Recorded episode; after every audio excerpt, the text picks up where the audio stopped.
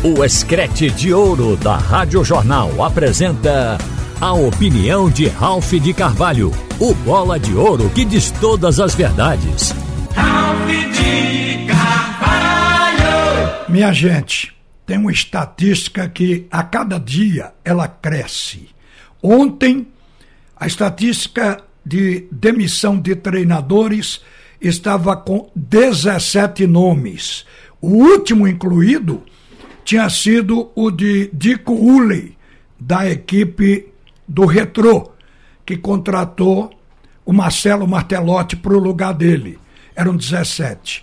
Hoje, com a demissão de Dado Cavalcante, do Náutico, essa estatística sobe para 18 treinadores que perderam o emprego. Mas o que interessa é a gente avaliar aqui. Se dependesse da opinião do torcedor alvirrubro, o dado já tinha saído na rodada anterior. Ou na primeira rodada, que foi naquele jogo com o Manaus. Porque a gente sentia o descontentamento da torcida do Náutico. Agora, com relação a uma visão de dentro correta que a gente tem acompanhando aqui. O Dado assumiu esse time do Náutico o ano passado. Quando um treinador tem que encaixar com o time, o time da liga com ele, não demora tanto. E o Dado, na verdade, ficou com poucos jogadores, ficou com o Souza, Vitor Ferraz, mas jogadores importantes, com o Júlio, os da casa. E ele ficou com a responsabilidade de montar um time. Mas não deu certo em nenhuma competição. Porque no campeonato, eu venho falando isso aqui. Ontem eu falei isso. Vem o campeonato pernambucano, o time do Náutico sai prematuramente e a explicação do dado e de todos em volta era de que o Náutico estava usando a competição para se preparar, porque o objetivo era o campeonato brasileiro. Aí vem a Copa do Nordeste, o discurso foi o mesmo quando o time do, do Náutico caiu. No campeonato estadual, com um agravante. Ao Náutico perder para o Salgueiro, ele também perdeu a chance de participar da Copa do Brasil de 2024. Aí, o fato do time estar tá demorando a engrenar já começou a causar danos. E é responsabilidade do treinador. O Dado assumiu muito na formação desse time, porque recentemente ele deu uma entrevista ao Antônio Gabriel, ele uma entrevista muito longa e boa, onde ele foi enumerando os atletas que ele apontou e foi buscar. Ele falou, por exemplo, do jogador de, de, de meio campo é, que o Náutico tem, que é o Gabriel Santiago, ele dizendo que quando ele trabalhou no Vitória ficou com o Gabriel Santiago na memória, porque é um jogador que é, era insinuoso, criativo, e quando ele disse a ele mesmo que quando pegasse um clube traria, ele trouxe. O Náutico contratou, indicação dele, Gabriel Santiago. Matheus Carvalho, ele foi repatriado por causa do dado.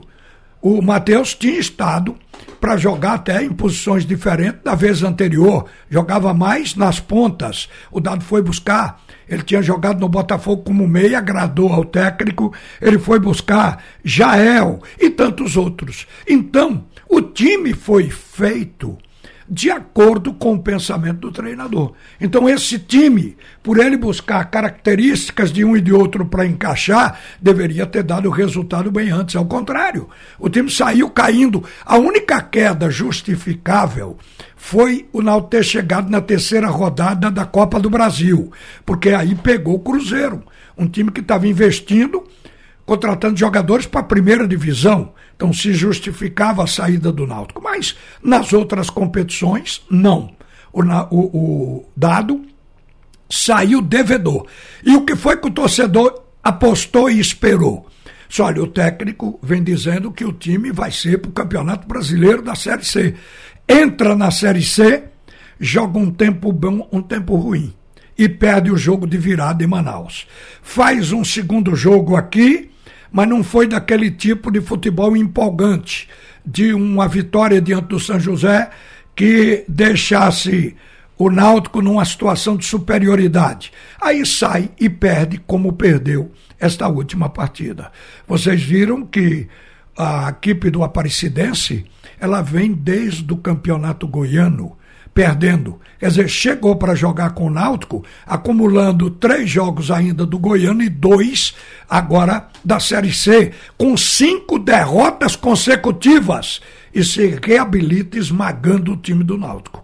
O próprio treinador, Dado Cavalcante, ao final do jogo, ele deu uma declaração que botou todo mundo de cabelo em pé. Ele disse: o time entregou fácil demais se referindo ao jogo, palavras dele. Está aí, está no arquivo aqui das coletivas aqui na rádio. Então, o dado é o responsável para fazer o time reagir. Se joga bem o primeiro, porque não joga o segundo? E estava se repetindo uma coisa desagradável para qualquer treinador. Quando ele mudava, o time caía.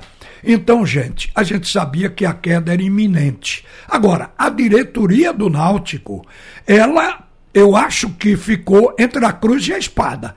Vamos esperar mais, porque à medida que você espera para trocar, piora. As chances diminuem de classificar. O Náutico, neste momento, está ocupando a 14 posição. Só os oito primeiros dos 20 que se classificam para a segunda volta para continuar buscando a Série B. Então, o Náutico não começou bem e o Náutico tem experiência do ano passado na Série B. Quando não começa bem, complica. Então, tinha que mudar agora. E mudou o dado Cavalcante. A única coisa que se estranhou foi porque o Ney Pandolfo foi junto. Mas a gente tem dentro do clube sempre uma intimidade com pessoas que estão em volta e que acompanham de dentro os episódios, os acontecimentos. E o que eu, eu consegui colher de gente próxima à direção do Náutico é que Pandolfo, assim como Dado Cavalcante, ele era o diretor responsável para cuidar dessa parte de atitude, de disciplina, de tudo relativo ao grupo. O grupo do Náutico é tido como um grupo disciplinado, é um vestiário absolutamente tranquilo, mas faltava cobrança do treinador. O Dado Cavalcante não é do tipo de puxar a orelha. E isso foi uma das coisas que acabou contribuindo para a sua saída. E Ney Pandolfo estaria na mesma batida. O Ney Pandolfo não está lá para contratar, só para contratar, porque o período de contratação é limitado. Há janelas. E depois não contrata todo dia. Então, no dia a dia, o que vai fazer o diretor? Então, segundo se disse, e, e, se esperava que o Ney Pandolfo trabalhasse com dado nesse aspecto de exigência. O time do Náutico é aquele cara que é boa gente, mas só faz quando quer. Quer dizer, o time não tinha uma cobrança, um cara para exigir que tivesse ali empurrando o grupo. Então, isso foi, esse foi um dos aspectos que foi comentado. Agora, o torcedor a esta altura já, já virou a página. A essa altura quer saber o que é que a diretoria vai trazer, o que é que vai fazer da agora por diante. Olha, gente, o Náutico ele tem um banco de dados para jogadores que estão surgindo e tem também de treinadores. Eu vou citar aqui três nomes que estão no banco de dados do Clube Náutico Caparibe.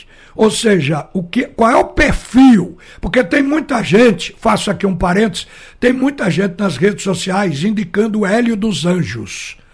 Hélio dos Anjos, enquanto Diógenes Braga for presidente do Náutico, ele não vem porque o presidente não quer. Segundo, porque Hélio não quer também. Hélio saiu brigado, botando o clube na justiça, tentando defender o filho. O Hélio dos Anjos foi um bom treinador e eu também entendo que teria o perfil para este momento, para exigir, para empurrar, para levantar o time do Náutico.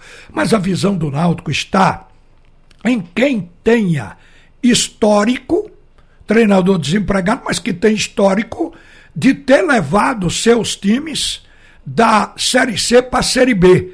Então, baseado nessa informação, que é o perfil que o Náutico pretende, a gente foi ver esses nomes que devem estar no banco de dados do Náutico.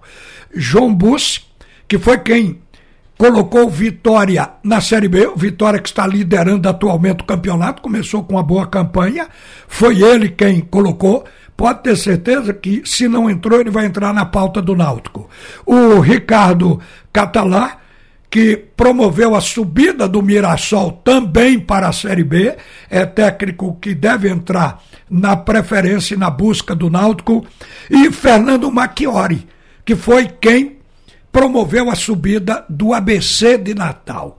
Escrevam esses três nomes e depois a gente vai ver onde dá, porque seriam os técnicos com perfil já passaram por essa tarefa de levar o clube de uma divisão para outra, principalmente da C para B.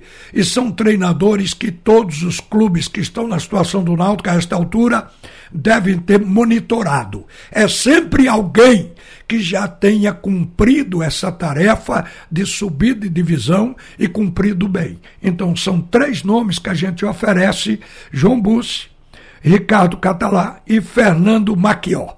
Esses três, eu creio que se não os três, mas pelo menos dois devem entrar, quem sabe, na lista do Clube Náutico Caparibe. E agora, a próxima tarefa é esperar. Eu desejo a Dado, porque isso é normal na vida do treinador mudar de clube. Já foram demitidos 18, ele está entre esses 18. Eu desejo a Dado Cavalcante que ele encontre um outro clube, mas que também, porque todos nós podemos melhorar na carreira. Quando alguém aponta um defeito da gente, a gente escreve o defeito para poder se policiar e corrigi-lo.